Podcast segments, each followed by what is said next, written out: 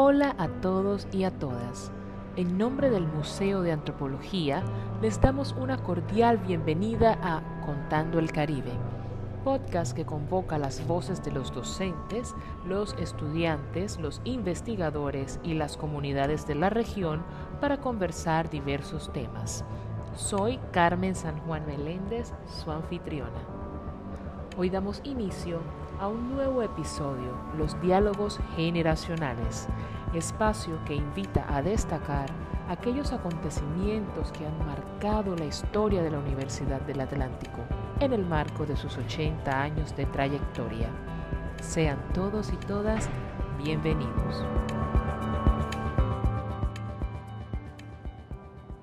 Muy buenos días, agradezco la invitación del Museo de Antropología por permitirme moderar este espacio de conversación en el marco del programa Contando el Caribe, episodio Diálogos Generacionales, con motivo de la conmemoración de los 80 años de la Universidad del Atlántico y en esta oportunidad nos acompaña la docente e investigadora Rafaela Voz Obeso, es rectora encargada de la Universidad del Atlántico y adscrita a la Facultad de Ciencias Humanas.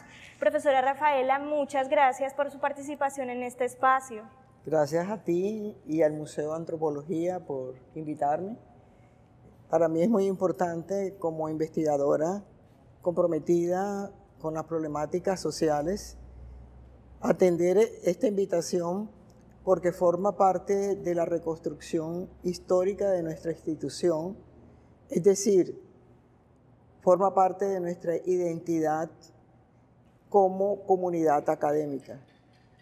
Pienso y estoy convencida que si una comunidad académica no conoce su historia, también pierde su identidad.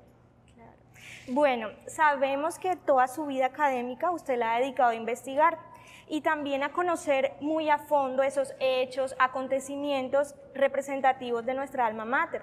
Entonces, en este sentido, ¿qué condiciones cree usted que hicieron posible la creación de la facultad y cómo se originó? Bueno, yo le daría varias miradas. Una mirada desde su fundación por uno de las de sus fundadores que fue Julio Enrique Blanco, también hay otras personas como Tobar Ariza, eh, Roca, Cepeda y Roca, etc. Eh, pero me centraré eh, en esa mirada filosófica humanista combinada con visiones científicas. Desde este contexto, pienso que Julio Enrique Blanco pensó en una institución que desarrollaría la ciencia y en ese momento podríamos decir también la tecnología en una ciudad que despuntaba. Eran los años 40, porque los registros históricos para la primera proyecto institucional fue en 1941, por eso hoy conmemoramos los 80 años. Eran los años 40, el segundo gobierno de López Pumarejo, donde se visionaba una Colombia moderna, y Barranquilla no podía quedar atrás. Estas personas que fueron visionarias en ese contexto pensaron en impulsar eh, programas que desarrollaran la industria colombiana y por eso vemos que en los primeros momentos la ingeniería son el proyecto fundamental de Julio Enrique Blanco y también el Instituto de Tecnología y la escuela industrial donde formaría personas que ayudarían a potenciar esa plataforma industrial. Pero el Museo de Antropología fue central porque aquí se instaló la primera rectoría de la Universidad del Atlántico. De ahí su importancia y la simbología que tiene para la comunidad académica el reconstruir la historia institucional a través del Museo de Antropología porque es patrimonio histórico de nuestra institución, de la ciudad y de Colombia. De esta manera, partiendo de nuestros orígenes, que fue una visión científica humanista, vemos que en los años 90 eh, la universidad ya tenía unas corrientes de pensamiento y pienso desde mi propia experiencia que ya se iniciaban desde aquel momento, desde aquellos tempranos años, unos diálogos interdisciplinares.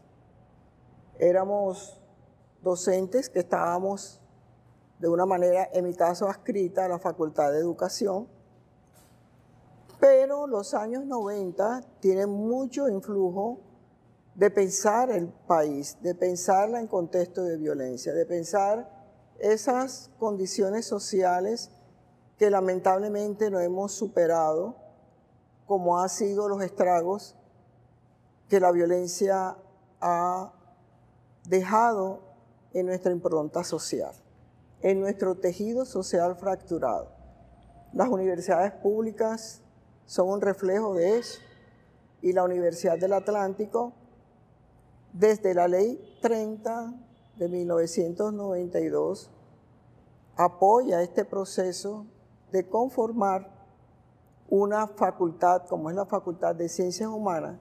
En ese momento era rector el doctor Falco, vicerrector académico Félix Álvarez y decano el profesor José Gabriel Coley. Ahí confluye el pensamiento de la sociología, se va conformando también, aunque ya se había conformado mucho antes la historia, a través eh, de la revista Historia Caribe, la filosofía, que también fue central en este proyecto académico, y también corrientes del pensamiento desde el feminismo. He sido una activista académica de este filón de pensamiento que ha interlocutado con otros saberes, con la historia, con la sociología, y de ahí fuimos armando grupos de investigación que aunque no estaban reconocidos por conciencia, ya teníamos una propia identidad. En el caso de filosofía, con docentes de filosofía como el que te nombré, el profesor Coley, Cristóbal Arteta, nuevas generaciones eh, asumen e ingresan a, estos filones de pensamiento. En la sociología también inspirada en el pensador Fars Borda. De hecho, nuestra facultad, eh, nuestra biblioteca tiene su nombre. Y que eran las discusiones de la Universidad Nacional de Colombia cuando fue fundada en el año de 1950. Esta facultad era más antigua de Colombia. Todo esto inspiró, eh, por ejemplo, la creación del programa de sociología. Eh, yo fui alumna de Fars Borda y otros docentes que lamentablemente se fueron o se jubilaron de nuestra institución. Otros fallecieron, pero dejaron semillas sembradas en la facultad para que continuásemos eh, esta labor pionera.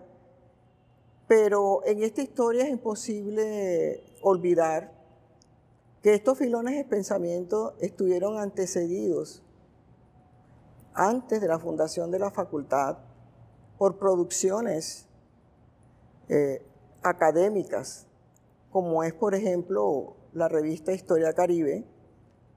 Eh, tenemos un grupo de docentes en la facultad, eh, que es una generación que ha hecho una producción muy sólida pensando el Caribe, que hoy es su decano, el profesor Alarcón. Desde la filosofía, muchas producciones también de pensadores y pensadoras desde este programa. La sociología, de igual manera, yo dirigí la revista Chichamaya por más de 10 años, pero hubo que cerrar sus páginas, pero no el pensamiento por, por las dificultades de financiación, pero estamos pensando en retomar este proyecto. Y esta fue la base realmente, y realmente para conformar los grupos de investigación desde los diferentes programas. Hoy nuevas generaciones de todos estos programas tienen nuevas producciones, nuevas formas de interrelacionarse y de pensar el mundo con temas eh, que son de la actualidad y que están fundamentadas en un pasado. Y esta historia eh, de cada uno de nuestros programas fue la malla su malla curricular es el soporte también de la creación de las maestrías en ciencias humanas. Si no hubiésemos tenido estos antecedentes eh, académicos e investigativos, hubiese sido imposible fundamentar nuestras maestrías que la Facultad de Ciencias Humanas tiene en el campo de la historia, maestra en historia, en filosofía, en lenguas, en lingüística, en, literatura y la de estudios de género y violencia intrafamiliar. Mira, todo es muy coincidente. Eh, si no existiese todo ese filón de pensamiento de décadas anteriores, esa plataforma institucional de acreditar sus programas, de ayudar a acreditar a la institución y de hoy pensar ya en maestrías no solamente de profundización y de investigación, eso nos está diciendo de la acumulación de un conocimiento y una experticia al servicio de la comunidad, al servicio del Caribe, es decir, la transferencia del conocimiento con responsabilidad social. Claro, muchas gracias profesora por contarnos esa experiencia y hay algo muy interesante en lo que usted mencionaba remitiéndome a los orígenes con Julio Enrique Blanco. Usted mencionaba que, bueno, él es filósofo, era filósofo, humanista, entonces el usted mencionar que en esos momentos Barranquilla se encontraba en una idea de, modernidad, ¿cierto? De modernización, todos procesos de modernización, y él como el pensar en la educación como un proyecto de vida, ¿sí? Entonces, él siendo humanista, ¿cómo se crea? Usted menciona, lo primero fue una facultad de ingeniería, o sea, él formar ingenieros para la sociedad, entonces eso es muy, muy interesante. Sí, porque es que muchas veces se cree que por tener formación humanista, no podemos pensar en lo que le han llamado mal llamado las ciencias duras o eh, la, ciencia y la tecnología, y es un error. Es decir, desde el conocimiento humanista se puede incidir en todos los conocimientos, ya sea eh, de las ciencias, desde los laboratorios, eh, desde las ciencias humanas, es decir, para mí es un conocimiento transversal. Bueno, profe, ya usted nos ha comentado un poco de todo el recorrido de estos docentes que han dejado su huella en cuanto a la creación de la facultad y demás. Entonces, ahora pasando un poco ya a la parte de los movimientos estudiantiles, sabemos que en estos últimos cuatro años el movimiento estudiantil ha atravesado un momento decisivo.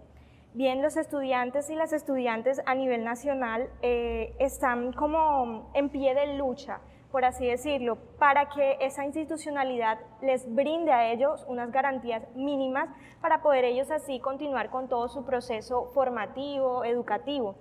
Entonces, a lo largo de la historia se han acrecentado esas, digamos, esas exigencias y en esta pandemia claramente han surgido nuevas, nuevas exigencias. Ejemplo claro de ello ha sido la reivindicación de condiciones de permanencia y de acceso a la universidad. Entonces, no solo eso, sino también esta sociedad inconforme, sí, descontenta, toda esta sociedad civil por lo que está pasando, ellos también están en pie de lucha por sus derechos y lo hemos visto que se han sumado a las distintas movilizaciones de los distintos sectores aquí convocados. Entonces, la idea es que los estudiantes eh, no solo han creado una relación crítica con el Estado, sino también con toda la sociedad civil en general. Entonces, en este sentido, ¿Qué cambios profundos usted considera que los estudiantes en la universidad han alcanzado en cuanto a procesos democráticos?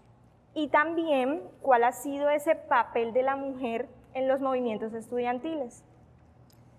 Bueno, para mí el presente nunca está separado del pasado. Esa es la importancia de la historia. Conocer el pasado nos ayuda a interpretar el presente en estos diálogos intergeneracionales y que yo formé parte de esa generación que también se movilizó por la apertura de derechos humanos en este país. Eh, formé parte en, el movimiento de mujeres en Colombia por la constituyente. Es decir, desde el Caribe se aportó a la constitución política del 91 y recuerdo que abrimos una mesa en la Universidad del Atlántico de la 43 en donde le estábamos preguntando a las mujeres sobre los derechos que deberían estar incluidos en la Constitución de 1991. Es decir, con esto te quiero decir que si bien las estrategias actuales de reivindicaciones pueden ser novedosas, tienen una historia en el pasado. Mi generación sufrió los estragos de la violencia, de la desaparición de organizaciones en este país, como por ejemplo la Unión Patriótica, de ver muchos estudiantes que abrazaron eh, la opción armada porque soñaron con que el país eh, podía cambiar.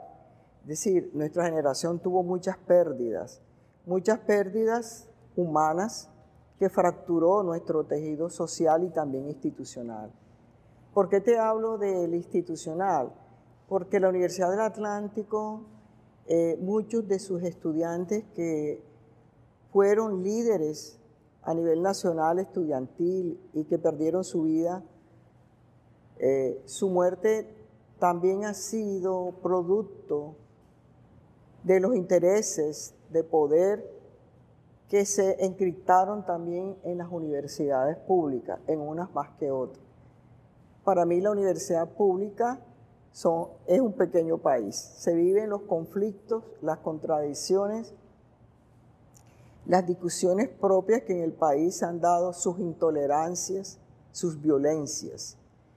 Entonces, desde esta perspectiva, no podemos sacar a la Universidad del Atlántico de ese contexto, de ese contexto que ha tenido un movimiento estudiantil, que ha manifestado formas de violencia, creyendo que a través de estos mecanismos se puede alcanzar la justicia, eh, en lo cual yo me muestro en desacuerdo porque hay otros mecanismos que espero todo este tipo de experiencia nos, les entregue nuevos insumos a toda la comunidad y a la sociedad civil para poder interlocutar y dialogar desde el respeto, desde las diferencias, porque este discurso no son categorías ambiguas, son categorías que tienen un gran contenido.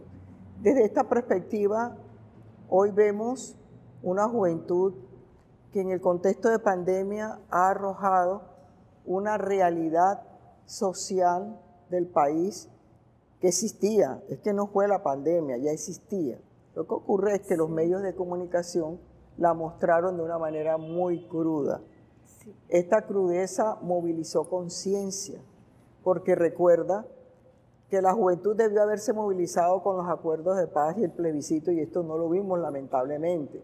Hoy la pandemia motivó unas movilizaciones muy fuertes eh, que ha llegado a la sensibilidad de la sociedad civil, que se movilizaron por mejores condiciones de vida y, por tumbar una reforma tributaria que iba a empobrecer aún más nuestras condiciones de existencia.